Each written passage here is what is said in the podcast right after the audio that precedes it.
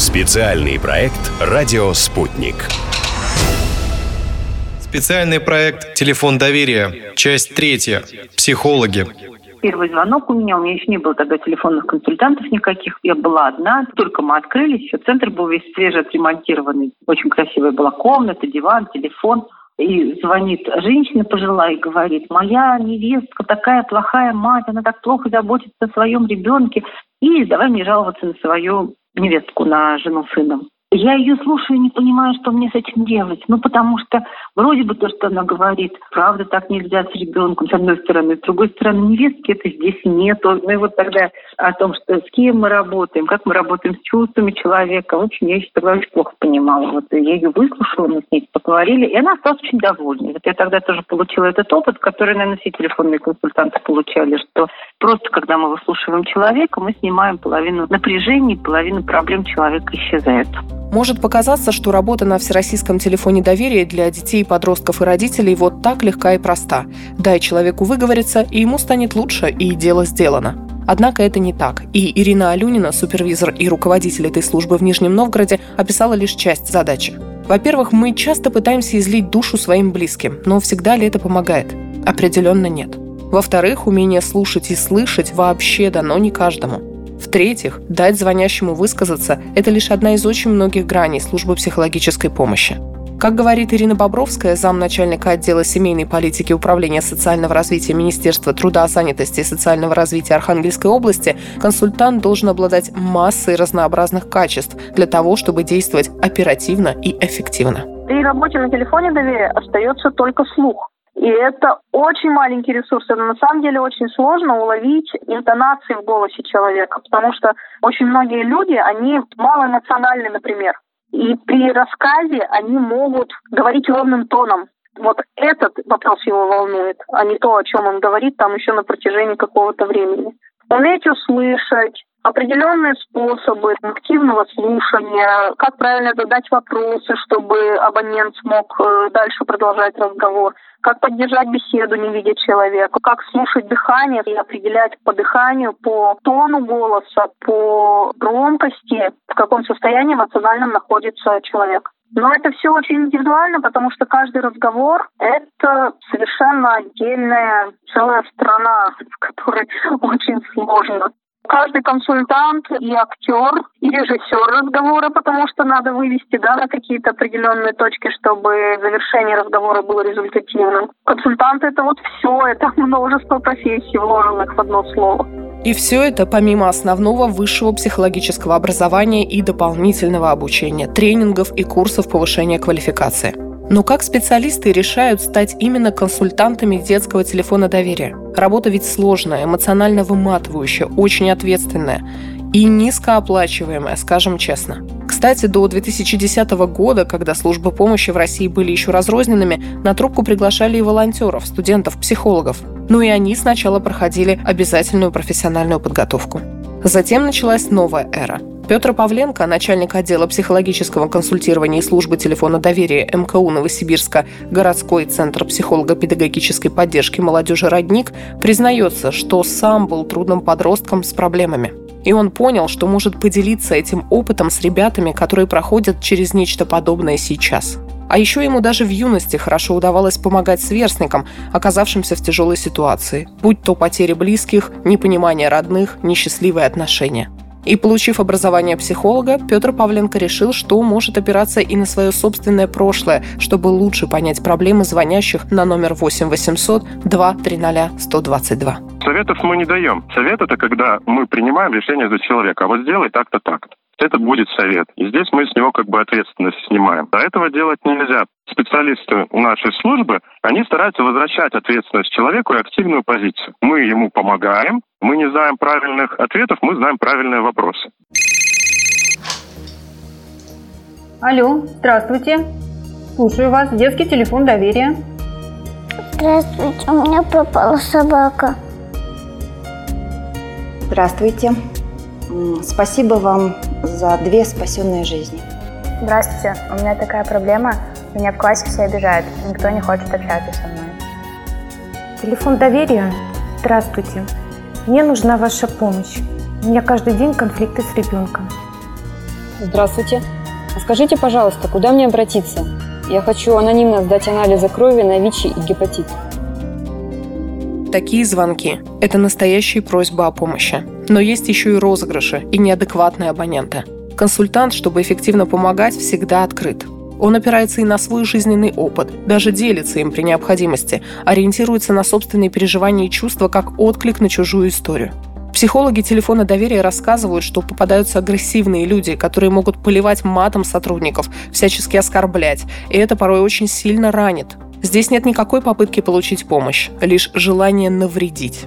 Но бывает и по-другому. По словам директора государственного бюджетного учреждения «Ресурсный центр в социальной сфере Нижегородской области» Светланы Гринберг, иногда даже пранк – это крик о помощи с молчаливыми звонками, розыгрышами. Если это детские звонки, то мы с особенным вниманием к ним относимся, потому что есть консультанты, супер такие мастера, которые из этих молчаливых звонков розыгрыша делают серьезные звонки. То есть как поработать с подростком, чтобы он озвучил какие-то свои проблемы. Ну и потом мы подростков никогда не осуждаем, не оговариваем, не отчитываем, не ругаем, да, что они занимают линию чтобы поселить в них уверенность, что когда будет на самом деле трудно, они могли обратиться, и здесь обойдутся с ними корректно.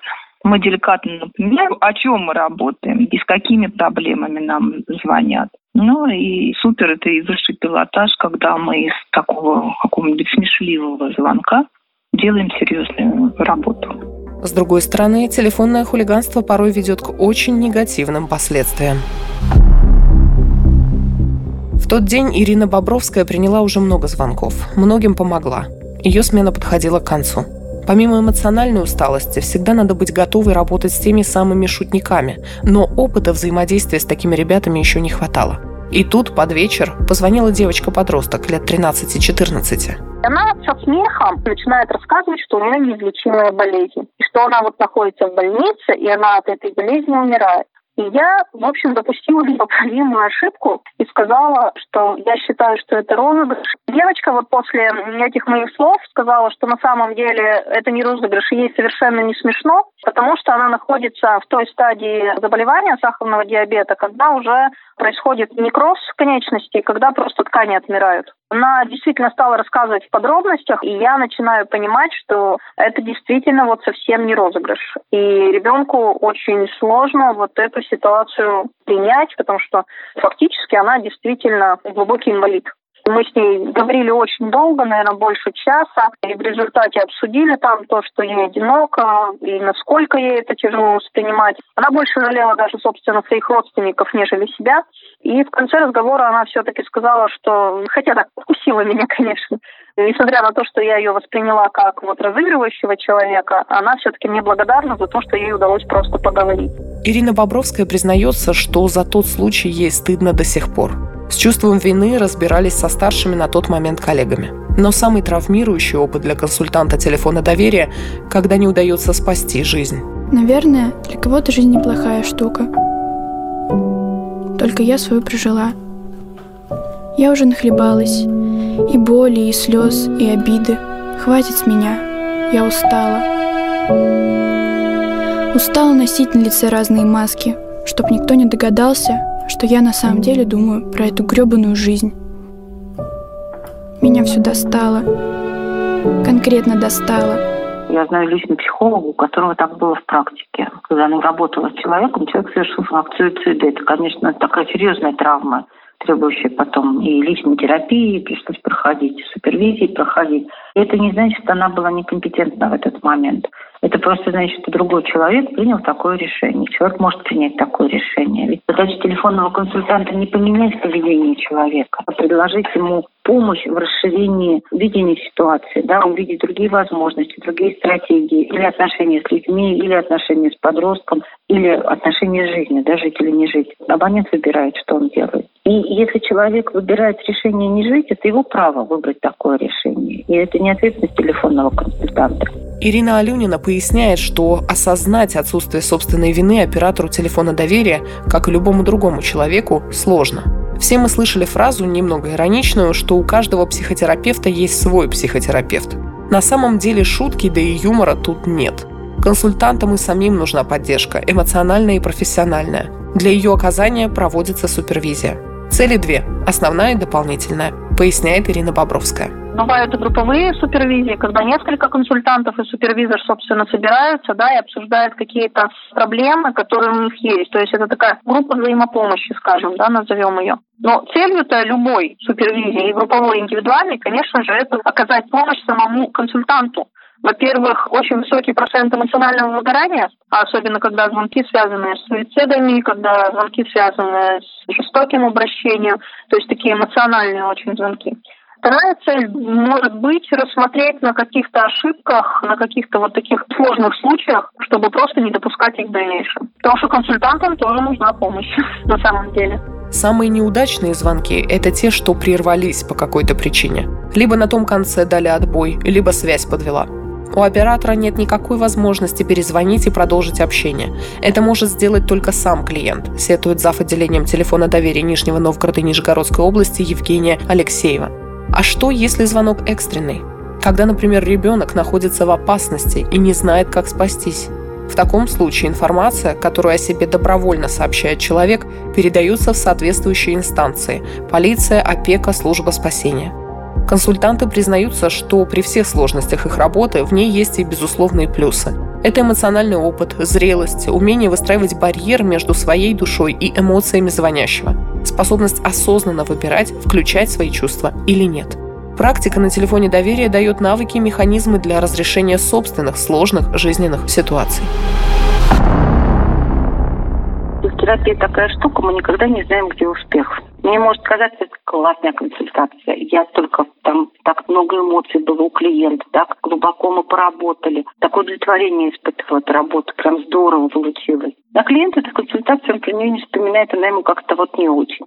Бывает так, что, мне кажется, вообще ничего не получилось. Как-то все тускло, вяло, кто ничего не понял, клиент где был, там и остался. Человек приходит и говорит, у меня такие процессы запустились мощные, да, сознание, там, инсайты какие-то. По сути говоря, психолог, да, психотерапевт, он такой, безусловно, мой инструмент. Пользуется нами клиент. И вот как он пользуется? Мы этот процесс, с одной стороны, модерируем, а с другой стороны, вторая половинка определяет, насколько для него это будет эффективно и успешно.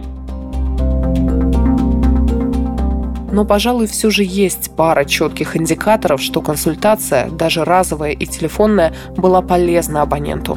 Первый признак, когда звонящие на номер 8 800 2 300 122 готовы делиться своими впечатлениями, положительным опытом. Такие отзывы мы представили в прошлых частях проекта. А второй – это отклик, который психолог получает сразу по завершении разговора. Евгения Алексеева, зав. отделением телефона доверия Нижнего Новгорода и Нижегородской области, знает об этом не понаслышке. Часто ли вам в конце беседы говорят «спасибо, вы мне помогли»? Ну, на самом деле часто. Часто бывает, что человеку важно, чтобы его просто выслушали. Ну и даже это очень людям помогает. Выговориться, действительно рассказать, что у тебя вообще на душе происходит. Все-таки ну, мало в жизни людей, которые хотят послушать, что именно с тобой происходит. Не про себя рассказать, а именно послушать про тебя. Собственно, для этого мы и нужны, чтобы человек мог как-то раскрыться и немножечко поделиться тем, что происходит с ним. Не бойтесь говорить о своих проблемах. Вы не обязаны справляться с ними в одиночку. Не стесняйтесь обращаться к специалистам. Просто позвоните, и вам помогут.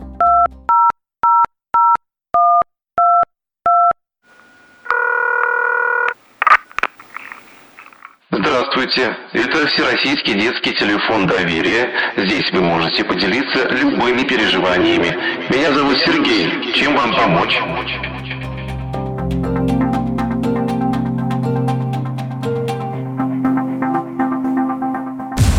Специальный проект «Радио Спутник».